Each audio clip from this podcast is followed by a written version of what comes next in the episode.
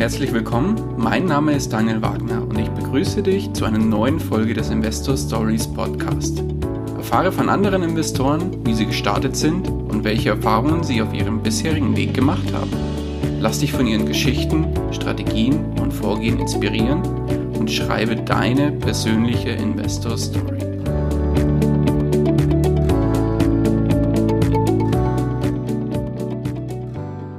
Bevor wir zur eigentlichen Podcast-Folge kommen, möchte ich dir noch kurz unseren Werbepartner vorstellen. Diese Folge wird dir präsentiert von OnVista. Bei OnVista, dem Portal rund um das Thema Börse und Geldanlage, kannst du kostenlos Musterdepots und Watchlisten von Börsenexperten abonnieren, somit deren Anlagestrategien nachverfolgen und dir Inspiration für deine eigenen Investments holen. Um das Ganze nutzen zu können, musst du dich nur einmalig für den kostenlosen OnVista-Bereich registrieren und kannst dann sofort loslegen. Den Link dazu findest du in den Shownotes zu dieser Folge. Und jetzt wünsche ich dir viel Spaß bei der kommenden Podcast-Folge. Hallo und herzlich willkommen zu einer neuen Folge des Investor Stories Podcast. Heute zum Ende des Monats wieder eine Aktie des Monats. Und zwar habe ich mir natürlich auch wieder tatkräftige Unterstützung geholt und heute wieder den Thomas Brandl. Thomas, Servus. Servus, Daniel.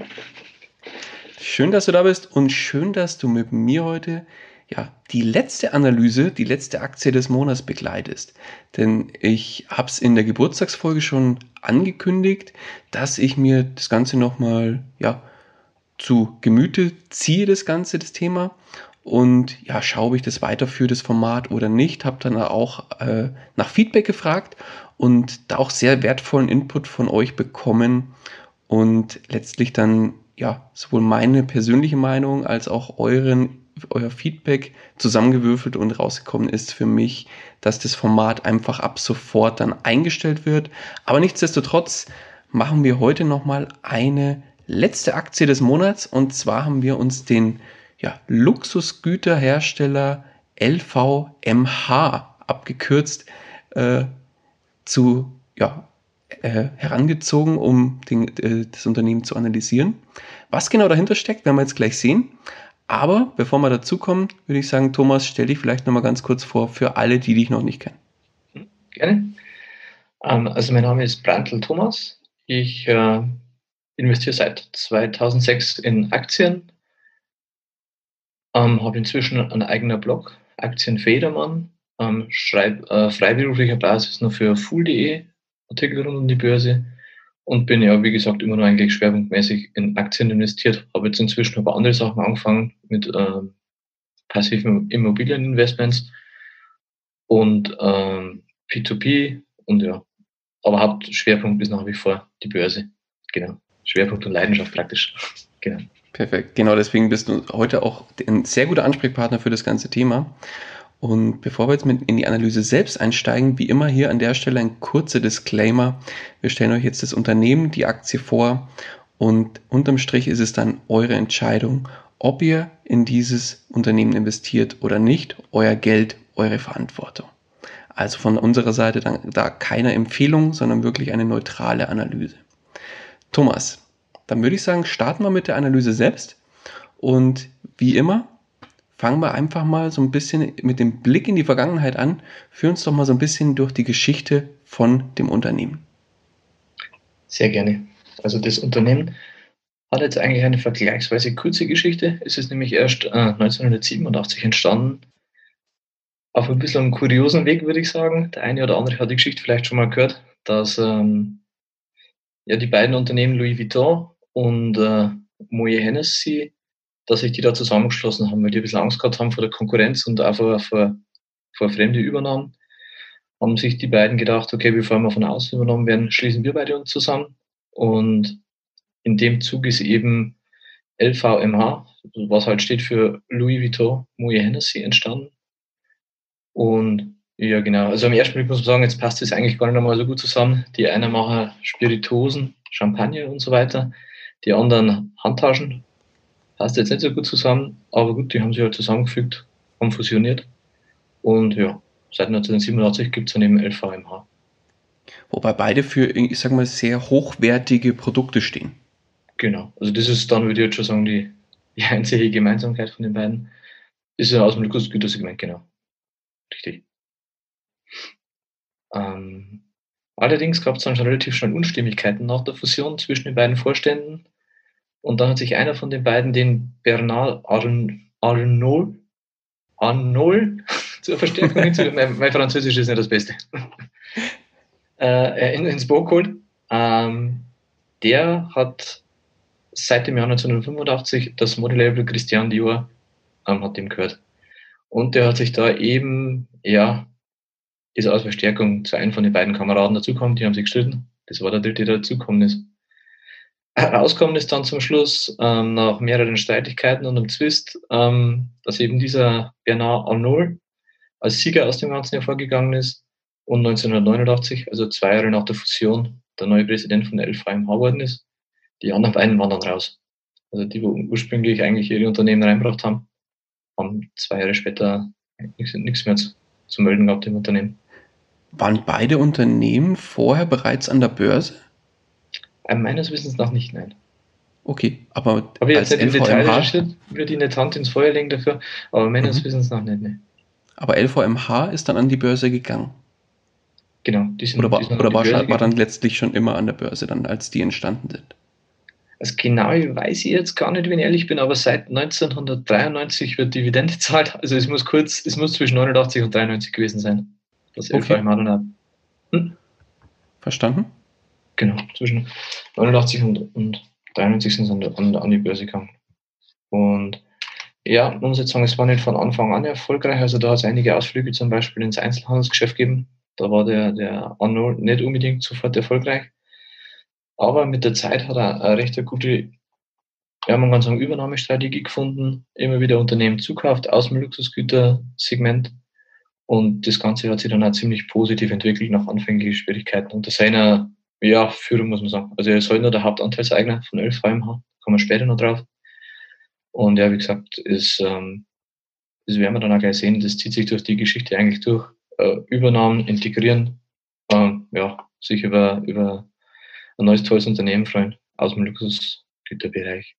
Da waren zum Beispiel dabei im Jahr 2011 äh, das italienische Unternehmen Bulgari, ein Jahr später der britische Herrenmaßschneider Amis, französischer Lederwarenhersteller äh, Letanier Roux, wenn man das so ausspricht, ich kenne die Marke leider nicht. Mhm. Aber im Prinzip, ähm, was ich damit sagen will, äh, einfach viel übernommen im, im Luxusgütersegment. Und da ist man auch ziemlich flott gewachsen. Und ja, das ist auch das, was eigentlich vor allem viel ausmacht. Also klar, zum einen die, die, die Luxusgüter, die man verkauft, aber ganz klar eine Übernahmestrategie, die man sehr erfolgreich, muss man sagen, ähm, die letzten Jahrzehnte durchgezogen hat. Vor drei Jahren ist sogar ein deutsches Unternehmen dazugekommen, und zwar das Unternehmen Rimowa. Das ist ein Kofferhersteller ähm, aus einem höheren Preissegment. Ich habe jetzt das Unternehmen nicht gekannt, aber das hat man auf die, auf die Siegerstraße praktisch geführt, also integriert übernommen und ähm, ja, besser gemacht, kann man sagen. Mit eben der, der eigenen Philosophie und allem. Die letzte Übernahme allerdings, da hat es jetzt ein bisschen gekracht oder, oder da ist gerade ein bisschen Sand im Getriebe, kann man sagen. Das ist nämlich die Übernahme von, vom US-Juwelier Tiffany. Ja, den kennt man.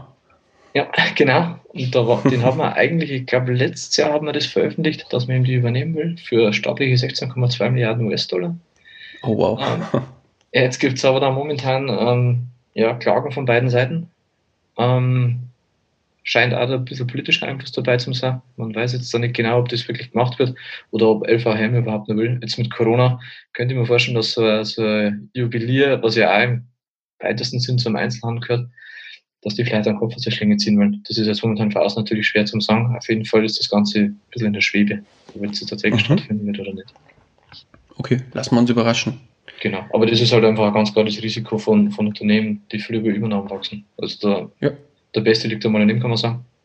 Im Großen ja, und Ganzen muss man aber schon festhalten, ist das eine sehr erfolgreiche Strategie gewesen. Ähm, so ist die LVHMA Aktie die letzten zehn Jahre im Schnitt um 15,3 Prozent pro Jahr gestiegen. Ähm, und das ist natürlich schon, ist natürlich schon eine staatliche Performance für, für Unternehmen der Größe. Kommen wir später noch Hast drauf. du da Vergleichswerte von anderen, die aus dem gleichen Bereich kommen? Mhm. Also Kering Aktie war zum Beispiel nur ein bisschen besser. Die ist 17,7% pro Jahr gestiegen während der letzten zehn Jahre.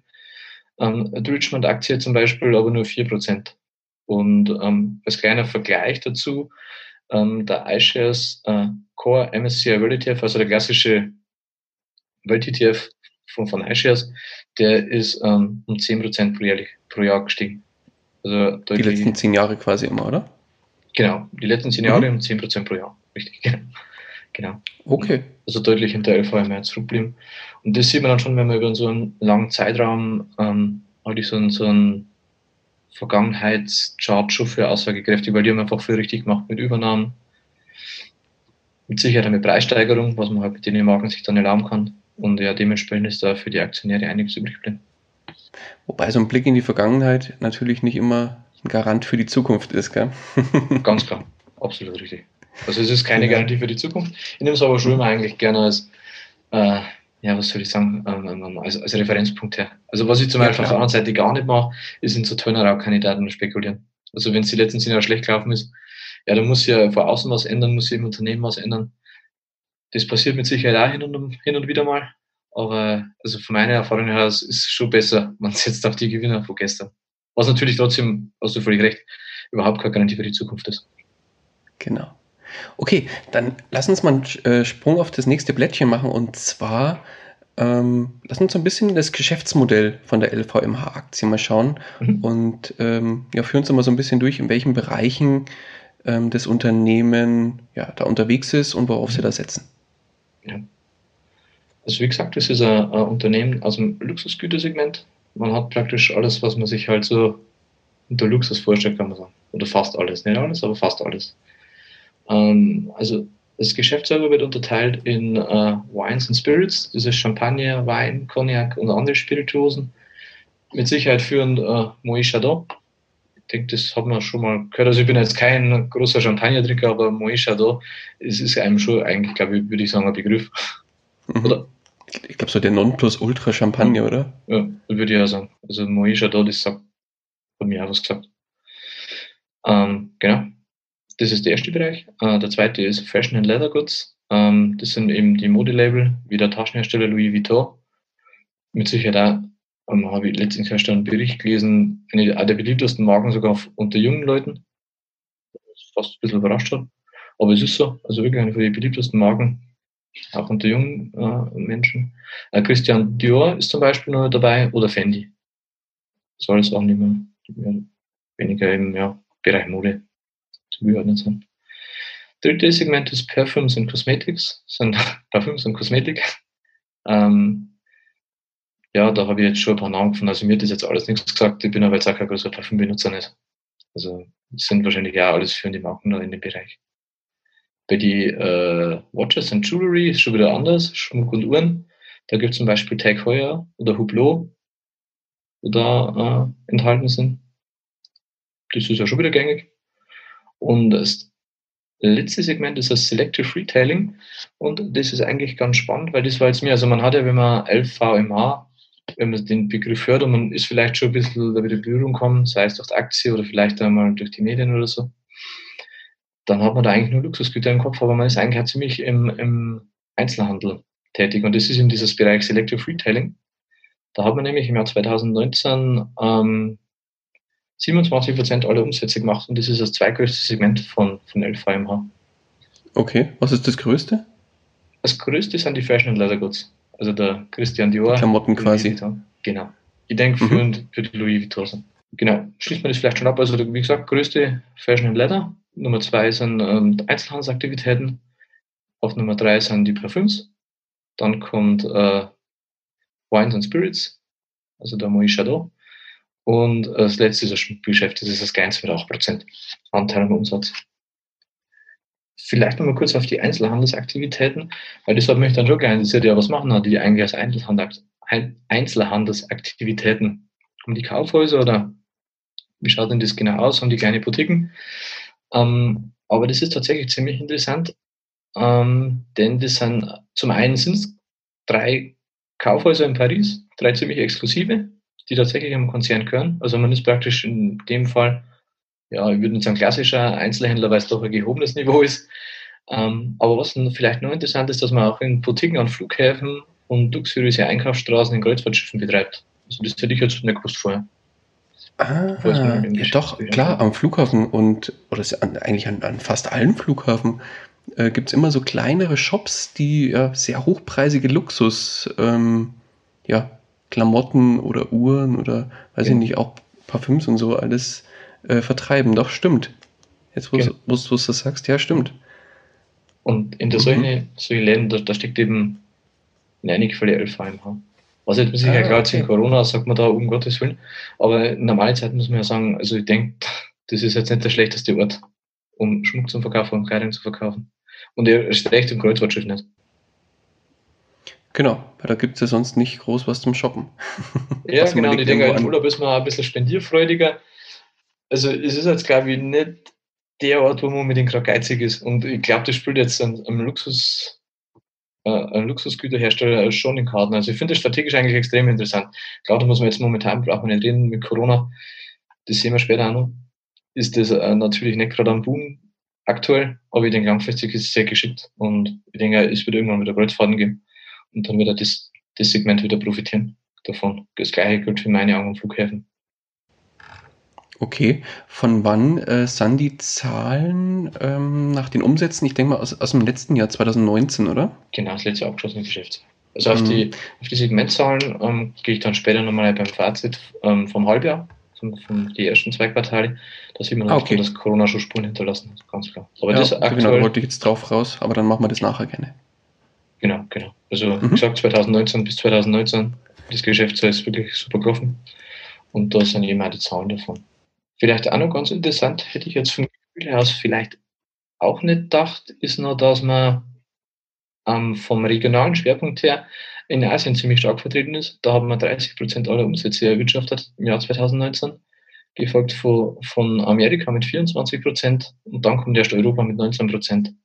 LVMH sind aber Franzosen, oder? Also da hinten, hinter steckt eine französische Firma, sind die? Ja, genau. Die LVMH ist, mhm. hat einen Konzernsitz in Frankreich. So eine französische Firma, äh, Firma. Der Bernard Arnault ist ein Franzose. Ähm, genau. Jetzt habe ich bloß eine Sache vertauscht. Äh, auf Nummer zwei ist Europa, weil 19% sind Europa ohne Frankreich, 9% ist Frankreich, dann sind wir bei 28%. Also der zweitgrößte Absatzmarkt ist mit 28% Europa. Nummer drei ist dann Amerika. Interessant habe ich auch gefunden, die 30% Schwerpunkt in Asien. Das ist eigentlich, wie gesagt, hätte ich jetzt nicht. Gefühlt hätte ich schon gesagt, dass Europa, vielleicht Amerika der Schwerpunkt ist, aber eigentlich relativ deutlich ähm, Asien. Und da ist noch nicht einmal Japan mit einberechnet. Also da ist man sehr stark vertreten. Mhm. Ich habe keine Ahnung, legen vielleicht die Asiaten sehr hohen Wert auf äh, hochpreisige Artikel oder so? Oder gibt es da viel denke, gehobene Gesellschaft vom, vom, vom, vom Gehaltsgefüge her? Ich weiß es nicht, ja. Also, also zum einen denke ich, dass ähm, die mit Sicherheit, äh, also wir waren einmal, das war eine ganze Asien, Dubai ist also ein bisschen in der Mitte, wir waren in Dubai. Man merkt schon, dass die auf die westlichen Marken stark fixiert sind. Oder dass die da ja schon sehr angesehen sind. Die, die westlichen Marken, wenn es das äh, amerikanische Marken sind oder unsere europäischen. Und ich denke, das wird auch ganz sein, aber man hat sich ja sehr früh da positioniert, was eigentlich wieder für das Unternehmen spricht. Also ich weiß jetzt nicht mehr genau, ich habe es in der Historie irgendwo mal kurz drüber gelesen, man war da sehr, sehr früh dabei, dass man in Asien präsent war. Und das ist natürlich, das spricht ja meiner schon auch wieder fürs, fürs Management, dass die das extrem früh erkannt haben. Und als europäisches ja. Unternehmen jetzt sogar da eigentlich einen Schwerpunkt haben und nicht mehr bei uns. Und vor allem die höchsten Umsätze da machen, ja. Spannend. Okay. Ja. Und ist ja dann ein Wachstumspotenzial. Weil das ist, ähm, also glaubt man, die Prognosen wird Asien äh, bis 2050 am schnellsten wachsen auf der Welt, abgesehen von Afrika. Und ja klar, wachsende Bevölkerung, steigender Wohlstand, das ist jetzt natürlich für einen Luxusgüterhersteller, der da eh schon stark vertreten ist, denke ich, sind das nicht die schlechtesten Voraussetzungen für die nächsten Jahre. Definitiv. Definitiv. Ausgangspunkt ist gut. Genau, sehe ich nämlich genauso. Und deswegen war das eigentlich ganz interessant zum, zum Sehen. Genau, also vom, vom Fazit her. Mhm. Zum Geschäftsmodell. Ähm, FVMA steht für Luxusgüter, ähm, also alle Bereiche mehr oder weniger. Für mich persönlich, also eigentlich bevorzuge ich schon Unternehmen, von denen, wo ich die Produkte nutze, da habe ich ehrlich gesagt gar keinen Bezug dazu. Bei LVMH, weil, also ich glaube, ich habe einmal eine Flasche Moe Chateau probiert mit meiner Frau. Äh, mir schmeckt der erste genauso gut. Vielleicht fühlt man da das Gefühl dafür. Wahrscheinlich. Ich weiß nicht. Kenne ich. Bin ich nie anders. also mir gibt es nichts, ich brauche kein Armband nur nicht. Äh, teure Mode habe ich auch nicht. Also es, es ist jetzt eigentlich nichts, wo ich mich selber damit identifizieren kann. Aber letztendlich verstehe ich das eben schon, dass das einfach trotzdem Statussymbole sind. Und dass das für viele Menschen halt wichtig ist, dass die Produkte einen guten Ruf haben. Und ja, und von daher kann ich das verstehen, dass Menschen das kaufen. Und ist nicht die schlechteste Voraussetzung, würde ich sagen, vom Geschäftsmodell her für, für einen Investor. Aber wenn ich selber mit den Produkten vielleicht nicht so viel anfangen kann. Ich meine, es ist ja leider in Anführungszeichen so, dass ähm, ja, viele Menschen einfach oberflächlich sind. Und das steht gar nicht zur Debatte. Das ist einfach so. Wir Menschen sind dann auch oft so gepolt. Und äh, gerade bei so Luxusmarken, die dann da getragen werden von, von, äh, ja, von verschiedenen Menschen, die erhoffen sich natürlich dann damit auch irgendwo in Verbindung gebracht zu werden, dass, dass sie sagen, okay, der trägt jetzt eine Louis Vuitton Hose äh, oder die Frau die Tasche ja. oder eine Sonnenbrille, ich weiß es nicht, ja. Und äh, das zeigt dann halt auch, ich kann es mir leisten und mir geht's gut, quasi in Anführungszeichen heißt das ja nichts anderes. Absolut. Absolut. Genau. Und ich denke, im Kleinen ist es ja bei uns auch so. Also, wenn wer zu Besuch kommt, dann Kaffee oder Coca-Cola und nicht das Billige. Das haben alle, genau. wo, wo, ich vielleicht für mich selber schon trinken würde, weil es ja auch nicht so viel anders schmeckt, wenn wir uns ehrlich sind. Aber, ähm, und ich denke, das kann man halt dann auch auf das hochskalieren. Wenn du genau, mehr richtig. Geld hast, der Fast mit Moisha da. Das wird wahrscheinlich auch so bleiben die nächsten Jahre. Richtig. und, und das, darum sage ich, also, auch wenn ich jetzt in dem Fall eigentlich die Produkte selber nicht unbedingt nachvollziehen kann, so verstehe ich schon den Erfolg dahinter vom, vom Geschäftsmodell. Und äh, von daher spannend, definitiv, meine Okay, dann lass uns ähm, einen Schritt weitermachen und lass uns mal das Management unter die Lupe nehmen. Ganz besonders würde mich da jetzt ja, vor allem nochmal der CEO interessieren. Hm? Ja, also wie wir schon angeschaut haben, ist der, ist der CEO der Bernard Arnault, der das Unternehmen 1900, wann haben wir gesagt, 89 Präsident geworden ist. Und ja, damit lässt sich eigentlich auch der komplette Erfolg von dem Unternehmen, ja, ich will nicht sagen, auf ihn reduzieren. Wir haben mit Sicherheit auch Leute gehabt, die viel richtig gemacht haben, aber der hat halt die ganze Mannschaft zusammengestellt. Der hat die Unternehmenskultur geprägt. Also das ist schon interessant, wenn man sich den Geschäftsbericht ein bisschen durchschaut, da sieht man halt, es, es wird in, in so einem großen Unternehmen ist es ja wirklich nicht selbstverständlich, dass zum Beispiel unternehmerisch gedacht wird. Man hat da wirklich das Gefühl, im Geschäftsbericht, beim Geschäftsbericht lesen, da, da denkt jeder unternehmerisch drin. Also da geht es nicht darum, irgendwie dann seine Zeit abzusitzen oder oder Dienst nach Vorschrift, das ist einfach ein, unternehmerisches Handeln, das da von oben weg gefördert wird. Und solche Sachen findet man da sehr viel im Geschäftsbericht. Und deswegen würde ich schon auf seine Art, Unternehmen zum Führen, eigentlich einen Großteil vom Erfolg von dem Unternehmen zurückführen. Also der hat das wirklich maßgeblich geprägt, nicht nur durch die Übernahmen, sondern eben auch durch, durch Unter Unternehmenskultur, durch äh, langfristige Denkweise, die ganz eindeutig da ist. Da wird nicht das nächste Quartal geschaut, so wie das vielleicht bei anderen Unternehmen der Fall ist, dass die Investoren irgendwie zufriedengestellt werden oder so. Das gibt's halt da alles nicht. Da gibt's das langfristig Beste für das Unternehmen. Und ja, und dann entstehen halt solche, eine, solche tollen Unternehmen, wie es bei Elfenheim der Fall ist. Und ja, genau deswegen ist eben die, wirklich die prägende Gestalt von Elfenheim und maßgeblich für den Erfolg. Und vor allem, wenn man jetzt schaut, der ist 89 quasi CEO geworden. Mhm. Und somit jetzt seit, muss ich kurz rechnen, 31, oder? Mhm. Doch, 31 Jahren, ja, äh, ja ist er äh, der Vorstand von dem Unternehmen und das zeigt ja auch, dass er ja immer wieder bestätigt worden ist, ja, und dass sein Weg ja eigentlich dann auch, den er eingeschlagen hat, immer wieder bestätigt wurde und man an äh, sein Handeln und seine Art des Handelns und wie er das Ganze dann macht, ja auch äh, glaubt. Und sonst wäre er nicht heute noch immer noch CEO, würde ich mal sagen. Ja, gut, ähm, vom Rauswurf braucht er sowieso keine Angst haben, weil ihm gehören knapp 50 Prozent der Anteile. Also ah, okay. der könnte sie nur selber rauswerfen. also äh, genau zu sein, seine Familie hat 47,3 Prozent. Aber ich denke mal, die meisten, es sind nie 100 Prozent bei der Hauptversammlung, also den bringst du da nicht raus. der, der sitzt fest im Sattel. Wie alt ist der Kollege? Ah, 71 Jahre ist er. Ist 71. Genau. Okay, auch schon ein gestandener Mann. Ja. Das ist jetzt natürlich auf der anderen Seite immer so ein bisschen das Risiko, wenn man ein Unternehmen hat. Also ich würde sagen, zum Beispiel das gleiche bei Berkshire Hathaway mit dem Warren Buffett. Ja, klar, wenn der halt einmal nicht mehr da ist, dann kann natürlich halt der entscheidende Erfolgsfaktor weg sein. Möglich ist alles, genau. Ist klar, weil man muss ewig wird kein Unternehmen erfolgreich sein. Also unendliche Haltbarkeit hat kein Unternehmen. Und ja, das ist natürlich das Risiko. Der ist jetzt 71 Jahre alt. Gut, das wird auch noch kein Alter. Der kann das bestimmt nur 10 oder 15 Jahre machen, wenn alles gut läuft. Kann aber halt sein, dass das nicht der Fall ist. Genau. Ähm, Was vielleicht noch interessant ist, dass sein äh, Sohn Alexandre, der ist CEO von Rimowa, also dem deutschen Kofferhersteller, wo wir schon angesprochen haben. Und okay. sieht aus, als wäre der nächste in die Startlöcher. Der nächste ah, Jahr. quasi innerhalb der Familie weitergegeben. Ja, das macht den Eindruck momentan, genau. Und das ist, also ich finde das einfach positiv, wenn das, wenn das so bleibt. Ich habe das bei Sixt beim anderen Unternehmen investiert bin, da sind auch die zwei Söhne schon in die Startlöcher. Ob jetzt die natürlich genauso fähig sind wie der Papa, das, das wissen wir natürlich nicht. Aber wir wissen auf jeden Fall, oder können wir uns zumindest relativ sicher sein, dass die langfristig das Beste fürs Unternehmen wollen und nicht irgendwie mal auf drei, vier Jahre abkassieren wollen oder sowas. Oder auf irgendeinen ja. Bonus nachhängen oder solche Sachen. Das kann man halt bei solchen Familienunternehmen fast ausschließen, in meiner. Deswegen finde ich das eigentlich schon, äh, ja, finde ich das recht gut, so wie das bei LVM äh, organisiert ist, von den Anteilseigner, vom CEO, dass sie so in die Startlöcher steht. Also, also sehe ich alles ziemlich positiv, was das Management betrifft. Mhm. Wie sieht es denn mit den anderen Anteilseignern aus? Wen gibt es denn da sonst noch, bis auf die, ja, bis auf den CEO und seine Familie selber mit mhm. 47 Prozent? Ja, äh, wie gesagt, äh, Arnaud Family 47,3 Prozent. Der zweitgrößte Anteilseigner sind dann ausländische, also aus logischerweise aus der französischen Sicht, ausländische äh, institutionelle Investoren. Das wären halt Fonds, ETFs, Hedgefonds vielleicht, sowas in die Richtung sind knapp 38 Prozent. Ähm, und der Rest sind dann französische institutionelle Investoren. Oh, genau.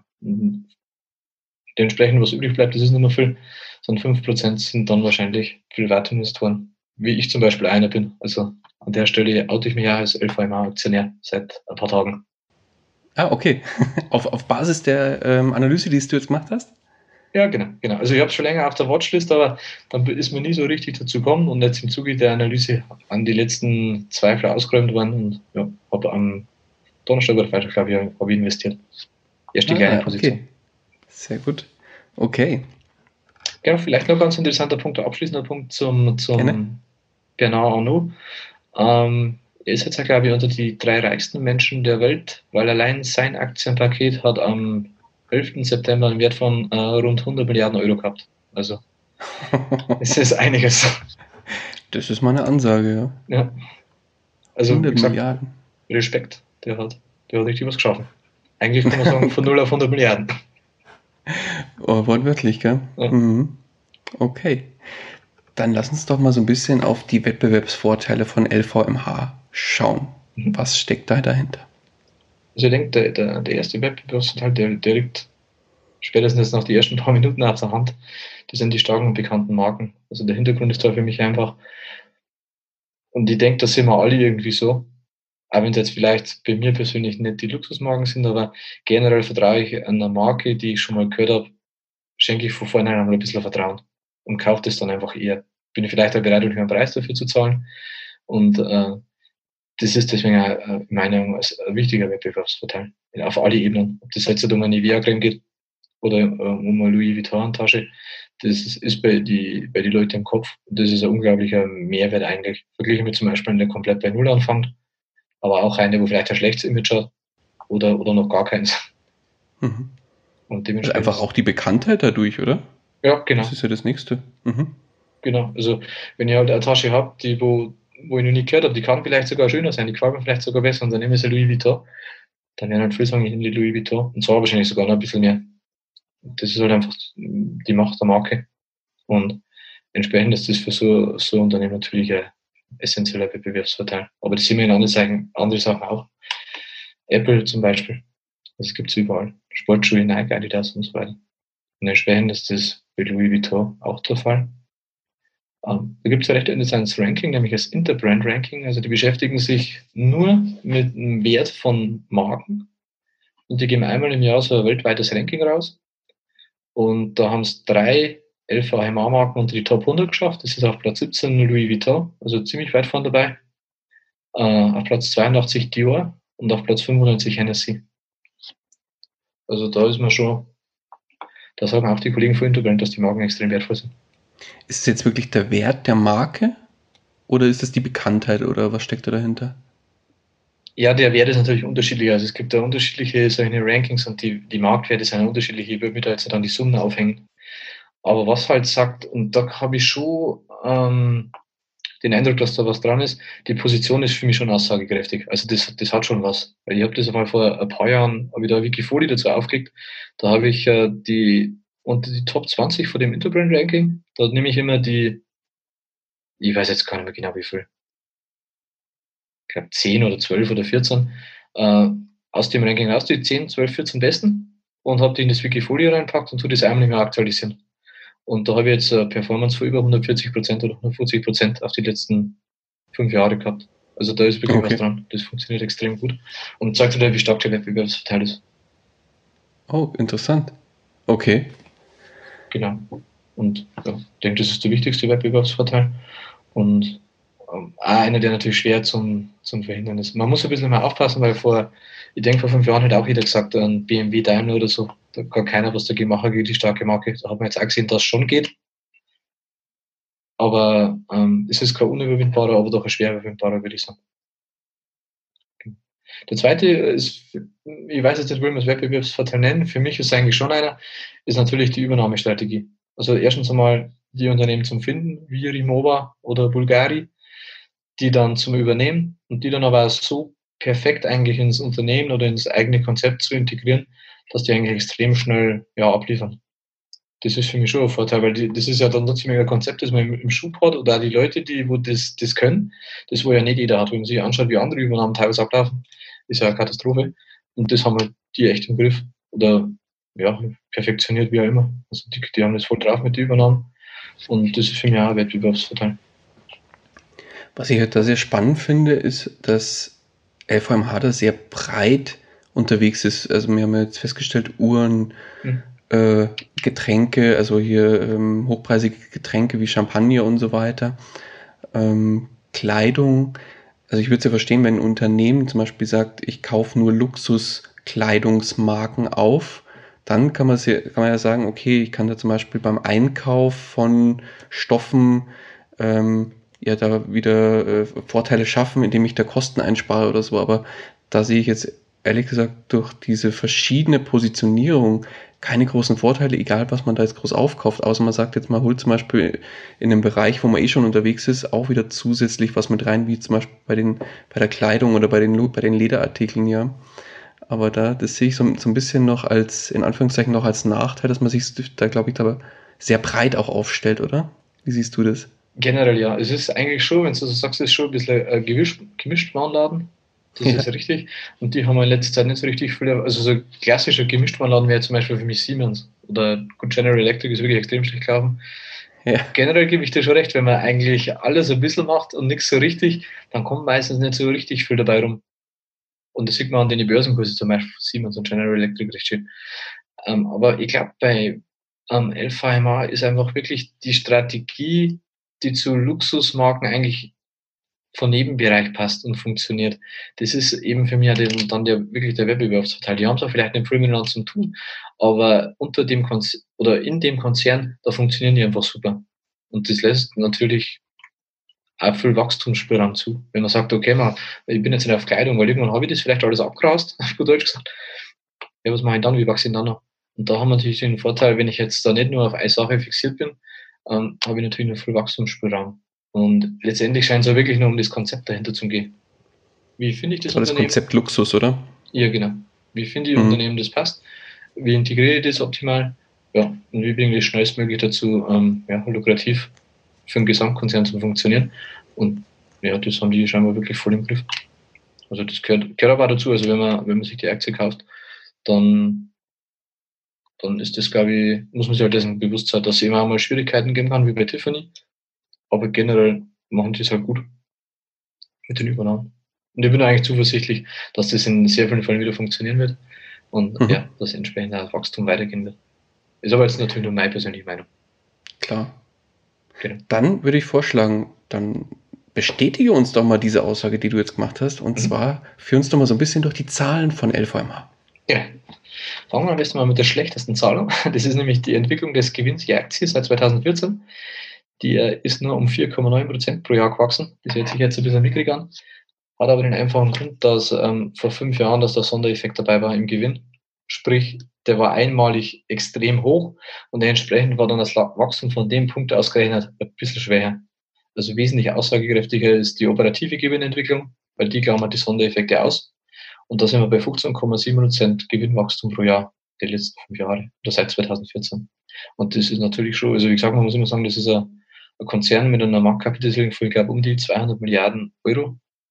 Dürfte wahrscheinlich einer der größten europäischen börsennotierten Konzerne sein. Und das ist dann natürlich schon, das sieht man nicht oft, so eine, so eine dynamische Gewinnentwicklung bei so einer großen Firma. Weil es ja doch immer schwieriger wird, schnell zu wachsen, je größer du wirst. Hm. Was, hat, was hat die Firma Umsatz?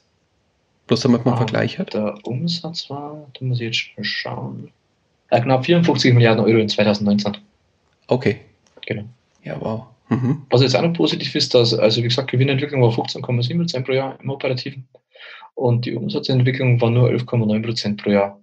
Ähm, das Positive ist in meinen Augen dann immer, wenn der Gewinn schneller wächst wie der Umsatz, dann wird die ganze Sache nur lukrativer. Also man, man, man wächst nicht nur um Umsatz willen, sondern man wächst extrem profitabel, weil der Gewinn schneller steigt wie der Umsatz, was für mich immer ein sehr positives Zeichen ist, für mich als, als Investor. Ja, also entweder man kann die Preise erhöhen, was natürlich sehr wahrscheinlich ist im Luxusgüterbereich, aber man scheint immer auf der Kostenseite ähm, das sehr gut im Griff zu haben und da immer wieder Einsparpotenzial zu finden. Weil ansonsten ist es eigentlich, ja, also es schafft jetzt alle, die zu unternehmen und Gewinn schneller wachsen zu lassen wie ein Umsatz. Und das ist halt auch wieder der Vorteil, wenn du im, im Luxusbereich, glaube ich, auch unterwegs bist, weil ob jetzt jemand mal ganz blöd sagt, ich weiß, ich habe keine Ahnung, was so eine Louis Vuitton Handtasche kostet, ob die jetzt 1000 oder 5000 Euro kostet oder nur 500 Euro, aber sagen wir mal, die kostet 1000 Euro, ja, aber ob jetzt jemand 1000 Euro zahlt oder 1500 für die Tasche, wenn jemand so eine teure Tasche sich kauft, eine Handtasche, dann ist dem das egal, die 500 Euro mehr oder weniger. Absolut völlig egal, ja. Sehe genauso. Also. beim Champagner ist das Gleiche. Ob der 80 oder 100 oder 200 kostet. Nicht, nicht genau. so wichtig. Ja, genau. Richtig. Dann gibt es noch weitere Themen, wo du, ja, wo, wo wir auf die Zahlen noch eingehen sollten und noch, wo es noch was dazu sagen gibt. Genau, vielleicht bloß ganz kurz, weil es ein bisschen trocken ist auf die Profitabilität. Da schauen wir mal die EBIT-Marge an. Die ist eigentlich die letzten beiden Jahre ähm, ja, um die 20 Prozent immer gewesen, was ein sehr guter Wert ist. Jetzt ein zu viel Unternehmen spricht auch wieder einfach wieder wieder die gleichen Punkte. Starke Marke, hohe Preissetzungsmacht. Genau, das bestätigt das nochmal. Und der Return on Investor Capital ist jetzt bei so einem, also das Return of Investor Capital, das steht für, äh, ja, was, was kriege ich für mein investiertes Kapital an Rendite zurück?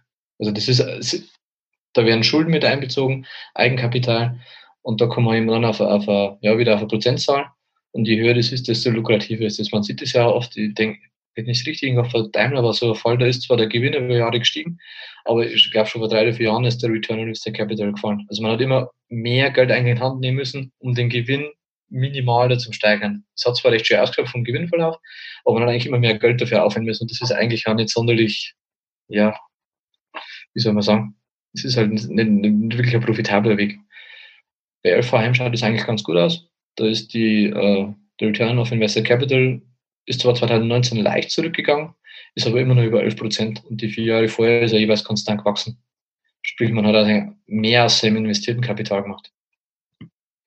Was für mich auch wieder sehr positiv zeigen. Es gab eine Firma, die im Film mit Übernahmen wächst, muss natürlich schon schauen, dass die ja, dass die ja was bringen, die ganzen Übernahmen. Also nicht nur um Umsatz willen zum Beispiel oder um Gewinn, sondern es soll ja wirklich in einem gesunden Verhältnis stehen und der Return of Investor Capital ist da immer ganz eine gute Kennzahl und ja, schaut da wieder wunderbar aus. Also wie gesagt, 2019 ein bisschen über 11 Prozent, auch wenn es ein bisschen niedriger war wie ein Jahr davor. Aber Tendenz war auch davor schon steigend bis 2018. Also einwandfrei. Vielleicht noch ein abschließender Blick auf Bilanz. Ähm, ja, gerne.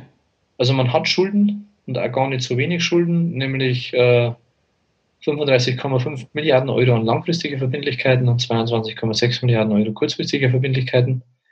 Und dem stehen eigentlich nur in Anführungsstrichen 5,7 Milliarden Euro Cash gegenüber. Das ist jetzt ja nicht, nicht übertrieben viel. Ähm, aber letztendlich kann man sich die Schulden leisten. Der Zinsdeckungsgrad, das ist praktisch das Verhältnis von operativen Gewinn zu der Zinslast, die man hat stemmen müssen, ist 20. Das heißt, äh, man hat 20 Mal so viel operativen Gewinn gemacht, wie das man für Zinsen ausgemacht hat und das ist eigentlich schon, schon absolut stabil. Also über 10 ist schon souverän, da braucht man sich keine Gedanken machen, 20 ist auch extrem gut. Und man hat jetzt damit kann man ja danach schon drauf auf Corona. Ein Corona hat man da Geld verdient, also da muss man jetzt keine Existenzängste haben. auch wenn der Schuldenstand, muss man auch ehrlich sagen, schon hoch ist. Also man kann jetzt nicht sagen, dass, äh, dass da keine Schulden da wären. Das wäre gelogen. Okay. Dann, bevor wir aber auf das Thema Corona noch mal ein bisschen mhm. detaillierter eingehen, würde ich vorschlagen, schauen wir uns, weil wir gerade noch bei den Zahlen sind, vielleicht noch mal das Thema Dividende an. Du hast mhm. ja eingangs bei der, bei der Historie auch noch mal schon, schon mal erwähnt, dass sie seit, ich glaube, 93 war es, Dividende zahlen. Und wie war es da die letzten Jahre und wie hat sich das Ganze entwickelt? Genau. Schauen wir uns vielleicht erst mal wieder die, die Vor-Corona-Zeit an, äh, von 2015 genau. bis 2019. Ähm, da ist die Dividende pro Jahr um 17 Prozent erhöht worden. Das ist schon eine staatliche Erhöhung. Nämlich von oh, im Jahr 2015 auf 3,20 Euro auf 6 Euro im Jahr 2019. Also fast eine Verdopplung auf ja, fünf Jahre gehen. Also da lässt man die Anteilseigner definitiv am Erfolg teilhaben.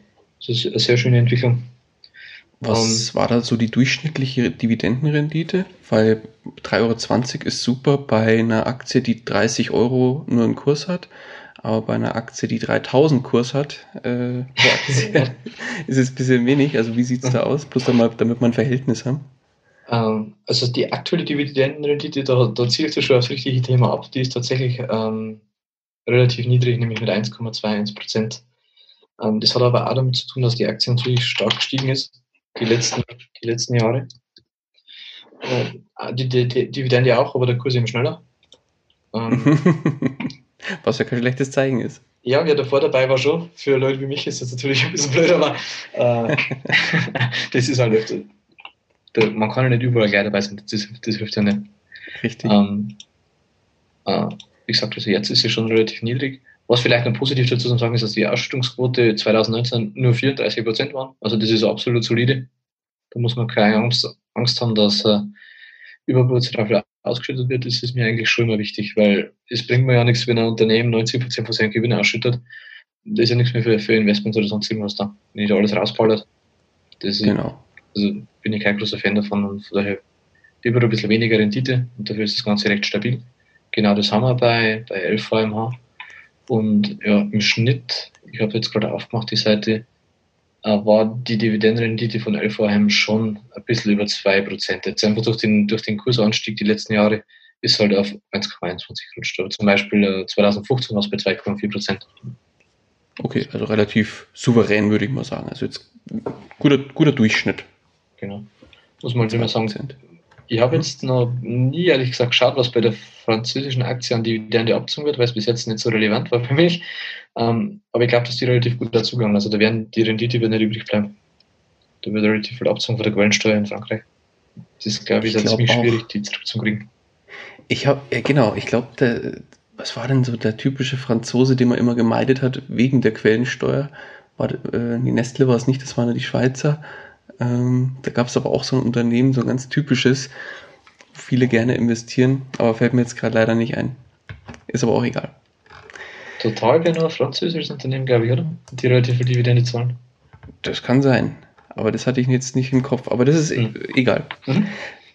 Aber lass uns mal auf das Thema Corona zu sprechen kommen. Mhm. Wie sieht es denn, jetzt haben wir viele Unternehmen teilweise die Dividende komplett gestrichen eben aufgrund von Corona, weil sie da ein bisschen in Schwierigkeiten gekommen sind. Und manche haben die Dividende gekürzt. Wie war es denn bei LVMH? Erstmal um nur der Blick auf die Dividende und dann schauen wir uns mal so der Blick auf die ganze Entwicklung an. Mhm. Also auch für LVMH war Corona ein schwerer Schlag, weil man hat das erste Mal seit 1963 die Dividende senken müssen. Also selbst in der äh, Dotcom-Blase in äh, Weltfinanzkrise 2008, man hat die Dividende nie senken müssen. Nur Corona hat es geschafft. Und zwar von 6 Euro auf 4,80 Euro. Also das ist jetzt 1,20 Euro weniger. Das denke ich ist jetzt kein Weltuntergang. Ähm, macht aber in meinen Augen einfach trotzdem Sinn. Vielleicht wäre es nicht unbedingt nötig gewesen, weil man hätte es aus der Substanz zahlen können. Aber auch da bin ich wieder lieber der, der Freund von kürze es einmal, behalte das Geld im Unternehmen, bloß um die Reihe aufrecht zu erhalten oder die Serie oder so bin ich kein großer Fan davon. Also mir ist es lieber, das unternehmerisch zu sehen und da kann ich es absolut nachvollziehen, dass man ein bisschen mehr Geld im Unternehmen lassen will, in der aktuellen Lage. Definitiv. Und mir zeigt es aber auch, dass das Management hinter der Firma da auch wirklich äh, sagt, ich will nicht an meine Substanz ran, sondern ich will das wirklich ein gesundes Unternehmen weiterhin so gesund führen, wie ich es bisher geführt habe. Und genau. das zeigt mir eben, dass das Management da auf einem guten Weg unterwegs ist. Genau, das bestätigt die langfristige Ausrüstung, sehe ich genauso. Absolut positiv. Aber wenn es natürlich schade ist, klar, gerade für Dividendenfans, äh, ja, ist eine Kürzung natürlich nie schön. Aber wie gesagt, aus unternehmerischer Sicht völlig nachvollziehbar. Und wie gesagt, das waren 4,80 Euro. Und auf die 4,80 Euro basiert da die, die aktuelle Dividendenrendite von, äh, von 1,21 Prozent. Also soll es wieder nach oben gehen. 2021 weiß ich nicht, ob man damit schon rechnen kann, weil gerade aktuell scheinen die Zahlen wieder nach oben zu gehen. Und klar ist auch, dass das Unternehmen schon massiv von den Einschränkungen im Einzelhandel betroffen ist. Das liegt für mich einfach, meine Meinung, ich habe das da nichts dazu gefunden. Ich denke einfach so, Louis Vuitton, die kaufst du halt nicht auf Amazon oder nicht so, nicht so gern. Da geben wir halt lieber ins Geschäft. Richtig. Weil das will man ja auch erleben. Und ich glaube, genau. wenn jemand in so ein Geschäft geht und dann sagt, er will sich gerne mal ein paar Taschen anschauen, ja. dann gibt es vielleicht auch ein Moe-Champagner mal kurz gereicht. Ja. genau. Absolut. Und, und daher äh, kombiniert sich das dann ja schon wieder. Und deswegen glaube ich jetzt nicht unbedingt, dass jetzt der Grund ist, dass Menschen kein Geld mehr für Luxus ausgeben, für die Zahlen, für die relativ schlechten Zahlen, die ich gleich, gleich, gleich ja, wiedergeben muss. Ähm, ich glaube nicht, dass einfach die Menschen kein Geld mehr haben. Ich glaube einfach, dass ähm, dann das Einkaufserlebnis fehlt. Und das ist im Luxusgütersegment, denke ich, definitiv der Fall, dass man dass das ein Erlebnis ist. Da geht es nicht nur darum, die Tasche zu haben, das soll, soll ein Erlebnis sein. Da will ich in, in, den Job reingehen und will mir das da drin anschauen, will mir das auch da kaufen. Und klar, Shutdown ist da natürlich Gift. Jetzt habe ich mit den Zahlen schon ein paar Mal äh, angefangen, die Corona-Zahlen. Und ähm, dann wollen wir doch jetzt einmal wirklich zu den Zahlen kommen im ersten Halbjahr 2020 und die Folgen von Corona für 11 AMH. Mhm. Und zwar mit minus 20 Prozent war tatsächlich als äh, Wein- und Spirituosengeschäft noch das Beste. Äh, Fashion and Leather, sprich Mode, hat es mit minus 23 Prozent erwischt. Äh, Parfüms und Kosmetik minus 29 Prozent. Uhren und Schmuck äh, minus 38 Prozent, also die hat es am, am schlimmsten erwischt. Und mit minus 32 Prozent äh, ist der Einzelhandel im Minus. Also da sieht man schon, Corona hat. Einbruch um ein Drittel? Ja, genau. Also Corona hat mächtig Spuren hinterlassen. Ähm, aber wie gesagt, das ist immer zurückzuführen. Wenn die Shops zu sind, dann verkauft man solche Luxusgüter einfach weniger. Da ist jetzt einfach Internet oder E-Commerce ist für sowas natürlich schwieriger, als wie es vielleicht in anderen Bereichen der Fall war, die wir haben davon profitieren können. Da hat LVMH definitiv nicht dazu gehört. Ähm, ist jetzt alles nicht so schön, aber man muss jetzt trotz all dem sagen, trotz dem extrem schwierigen Umfeld für so ein Unternehmen, dass man ähm, nach Steuern und Zinsen immer noch 544 Millionen Euro Gewinn gemacht hat. Also das ist jetzt nicht so, dass man da existenzielle Ängste haben muss bei LVMH. Man verdient immer nur Geld. Leider halt deutlich weniger, wie es jetzt unter normalen Umständen der Fall gewesen wäre oder wie sie immer im ersten Halbjahr 2019 der Fall war. Ah, genau. Also man kann jetzt, ist jetzt natürlich wieder Spekulation, aber sollte jetzt wirklich das nochmal alles ein bisschen eskalieren mit Corona, die Zahlen und wieder Shutdowns kommen, dann kann man davon ausgehen, dass es ja wahrscheinlich Einfluss auf die Aktie haben würde. Ja gut, klar. Ja. Aber wie gesagt, das Management, das hat ja schon einen entsprechenden Kurs ähm, ja, in die richtige Richtung gesetzt, durch das, dass sie die Dividende leicht gesenkt haben. Genau. Aber das zeigt ja, dass da das Management auf jeden Fall ein Auge auch drauf hat. Genau. Und wichtig ist eben da für mich, dass man halt in der Lage oder wenn man halt jetzt in dem Umfeld ähm, nach Aktien schaut, dass man zum einen die langfristigen Perspektiven im Auge behält und die bei 11 VMA nach wie vor in meinen ganz wunderbar und dass ich eben kurzfristig Corona ja nicht als ausbedeuten kann. Und das sehe ich bei äh, 11 VMA überhaupt nicht der Fall. Also wie gesagt, man verdient weiterhin Geld, nicht wenig und man hat aber trotzdem auch die finanziellen Reserven. Auch wenn man Schulden hat, ganz klar. Aber man hat immer nur, hätte immer nur finanzielle Reserven. Also da sehe ich jetzt so, ich mache mir da keine Sorgen auf der Seite. Okay.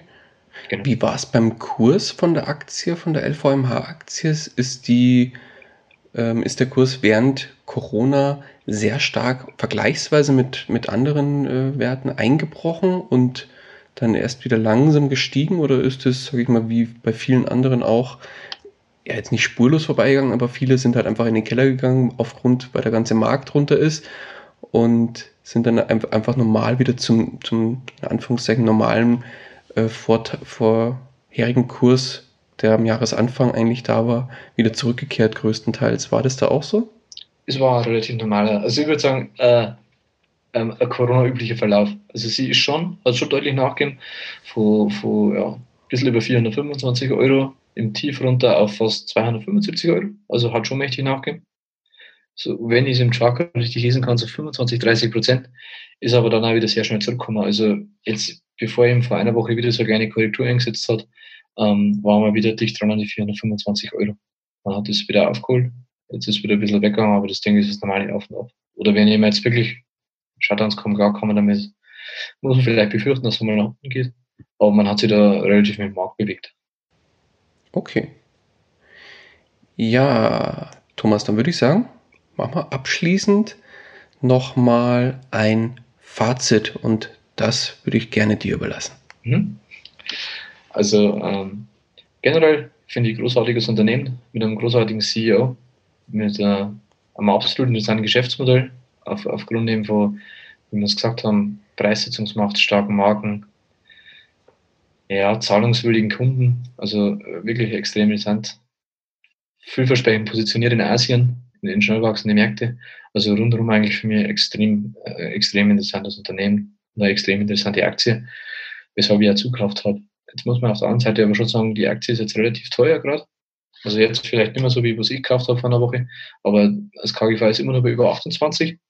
Und das ist jetzt historisch betrachtet schon relativ teuer. Allerdings sehe jetzt ich das im Verhältnis zum Wachstum eigentlich als relativ angemessene Bewertungen. Also Schnäppchen macht man da jetzt vermutlich nicht. Aber man investiert zum fairen Preis in einer Top-Unternehmen und dementsprechend habe ich da keine Bauchschmerzen gehabt. Ich glaube, ich habe sogar noch ein bisschen mehr zahlt. 400, ich weiß es gar nicht, 410 oder 415 Euro. Ähm, ist für mich aber in Ordnung. Aber man, sollte halt, es ist halt kein Schnäppchen. Also für Schnäppchenjäger ist nichts. Wenn er langfristig an einem Top-Unternehmen interessiert ist, der kann sich die Aktie in meinen Augen auf jeden Fall mal anschauen. Mhm. Genau. Ja, und vor allem ist es ja auch ein Bereich, der jetzt vergleichsweise wenig Konkurrenz hat, oder? Das muss man auch dazu sagen. Also es ist jetzt nicht so, dass da äh, 10 oder 15 Unternehmen gibt, die alle in, im Luxusbereich unterwegs sind, wie LVMH. Nee, da gibt es da gibt's natürlich. Also ich denke, jeder Bereich hat seine Konkurrenten. Das ist auch in Ordnung, weil ich denke, Konkurrenz belebt das Geschäft oder, oder spornt auch an, dass man besser wird. Von daher ist es in Ordnung. Aber in der Dimension, denke ich, wird es schwierig, nochmal so ein Unternehmen zu finden. Definitiv schwierig. Caring wäre vielleicht noch eins. Die haben sich noch ein bisschen besser entwickelt, aber sonst ist, ist das schon schwierig, weil es immer schwierig ist, sich so eine Marke zu schaffen. Also so ein Einzelmarkt ist schon mal gelingen, aber an breiter Front, die unter einem Dach zu finden, denke, ist LVMH definitiv einzigartig. Genau, und da muss man halt, haben wir es vorhin auch schon angesprochen, auch nochmal kurz dazu sagen, es ist halt einfach ein französisches Unter Unternehmen. Das heißt, Stichwort Dividende und äh, Quellensteuer, das muss man halt im Zweifel auch an der Stelle einfach nochmal berücksichtigen ja. und sich die Karten legen, ob man da bereit ist, im Zweifel einen kleinen Abschlag in der Hinsicht dann äh, hinzunehmen, beziehungsweise einen Aufwand hinzunehmen, ähm, sich der die Quellensteuer wiederzuholen. Also ich habe ja, keine ja. Ahnung, wie, wie aufwendig das bei den französischen Werten ist, aber ich habe irgendwie so im Hinterkopf, dass es doch einiges an Arbeit ist, da dem Ganzen hinterher zu laufen, oft dann mhm. nur wegen kleinem Geld. Ja, das ist eben der Punkt. Also ich weiß jetzt nicht, ich persönlich habe jetzt noch L'Oreal-Aktien und LVMH aus Frankreich. Ähm, das ist dann eine summierte Dividende wahrscheinlich irgendwo von, wenn es einmal hochkommt, 15, 20 Euro. Wie viel genau. Aufwand willst du jetzt wirklich betreiben? Und dann immer nur von der, nicht vom Erstattungsbetrag, sondern nur von der, von der Dividende. Also ist die Frage. Für die meisten macht es wahrscheinlich in Amerika Sinn, für US-Unternehmen, weil da hat man doch ein paar mehr. Aber für so französische, ob es da einen Sinn macht, das muss man halt, muss jeder für sich selber entscheiden, was ihm da der Aufwand dann wert ist. Was ich aber noch zum ähm, Thema Steuern vielleicht dazu sagen wollte, ist, weil das hat mich ehrlich gesagt auch überrascht, äh, es ist nicht so, dass nur die Dividende besteuert wird, sondern es wird auch der Kauf und der Verkauf von französischen Aktien schon besteuert, nämlich mit der französischen Transaktionssteuer. Das Aha, hat jetzt okay. bei mir mit 0,3% nochmal zu Buche geschlagen. Obendrauf zu allen anderen Gebühren natürlich je nach Broker. Oh, interessant. Ah, das wusste ich gar nicht. Ich auch nicht. das habe ich dann erst auf der, auf, auf der Kostenvorschau gesehen. Ich habe mich aber trotzdem dafür entschlossen. Also, wenn, wenn man es langfristig hält, dann sind es trotzdem kleine Beträge, aber allgemein ist natürlich schon, ja, kann man hoffen, dass es bei uns nicht auch kommt. Also, ich finde es nicht freundlich oder, oder kleinanlegerfreundlich, so eine Regelung. Wenn ich eh schon Quellensteuer, machen wir noch unsere eigene Kapitalertragssteuer, wo man eigentlich nichts dagegen machen kann. Und jetzt, wenn dann auch noch für den Kauf und für den Verkauf, für den Verkauf kommt es auch nochmal drauf, äh, da auch nochmal ein paar Euro abzwackt werden, ist das halt, äh, ja, also ich verstehe einen Sinn dahinter nicht wirklich, aber das ist jetzt ein anderes Thema. Aber auf jeden Fall sollte man sich halt drüber im Klaren sein. Also man zahlt die 0,3 Prozent, also die Schrittwellensteuer. Okay, aber ja, super Hinweis. Also ich wusste nicht, habe ich noch nie gehört, dass äh, aus anderen Ländern nochmal zusätzliche Gebühren dazukommen. Das wusste ich nicht. Ja, also ich habe das schon mal gehört, dass es in Frankreich die, die Transaktionssteuer gibt. Ich hätte mir aber jetzt gedacht, die ist entweder A, verschwindend niedrig, also im Centbereich, weil da wird es gar nicht, nicht der Rede wert, ähm, oder halt nur für französische Anleger. Dass das jetzt halt für einen, einen deutschen Aktionär, der in, in, Frankreich oder eine französische Aktie kauft, das war mir nicht klar. Das war für mich neu. Okay, gut, gut zu wissen. So viel zum Wort zum, zum Sonntag und zum Fazit der LVMH-Aktie, Thomas. Dann, ja, von meiner Seite abschließend für die letzte Aktie des Monats bleibt mir eigentlich nur noch zu sagen, ganz, ganz lieben Dank an dich für deine Zeit, Thomas, für die äh, sehr, sehr gut ähm, recherchierte Analyse wieder mal. Und ja, schaut unbedingt bei Thomas auch mal auf seinem Blog vorbei, sehr, sehr lesenswert. Und hinterlasst ihm da gerne auch mal einen Kommentar, wenn ihr da irgendwo was wissen wollt oder eine Frage habt oder auch Input, Input ihm liefern wollt, wie ihr das Ganze findet, was er da schreibt. Und ja, wie immer die letzten Worte, Thomas, die gebühren dir. Genau, also ich bedanke mich auf jeden Fall für die Einladung und auch für die zwei vorherigen Podcasts, die wir miteinander gemacht haben. Hat mir einen Mordsinn Spaß gemacht, die, die Analysen mit dir. Äh, war auf jeden Fall eine wunderbare Erfahrung für mich und das ist eigentlich, wollte ich nur Danke sagen zum, zum Abschluss praktisch nochmal dafür. Alles klar. Danke dir, Thomas. Mach's gut. Bis dann. Ciao, ciao. Danke. Ciao. Das war's auch schon wieder mit dieser Podcast-Folge. Ich danke dir ganz herzlich fürs Zuhören. Wenn dir der Investor Stories Podcast gefallen hat, dann freue ich mich darüber, wenn du mir eine Bewertung bei iTunes hinterlässt. Das Ganze dauert keine zwei Minuten, jedoch unterstützt du damit mich und meine Arbeit für den Podcast. Außerdem möchte ich dich herzlich einladen, dich der Investor Stories Community über Facebook anzuschließen. Vernetze dich dort mit Gleichgesinnten, tausche dich mit anderen Menschen, die ebenso die Verantwortung für ihre Finanzen selbst übernommen haben, aus und profitiere vom Know-how vieler erfahrener Investoren. Neben dem aktiven Austausch erwarten dich regelmäßige Community-Aktionen, Gewinnspiele und noch vieles mehr. Den Weg zur Community findest du über www.investor-stories.de slash community. Ich freue mich, wenn du auch beim nächsten Mal wieder mit dabei bist. In dem Sinne, alles Gute und habe die Ehre, dein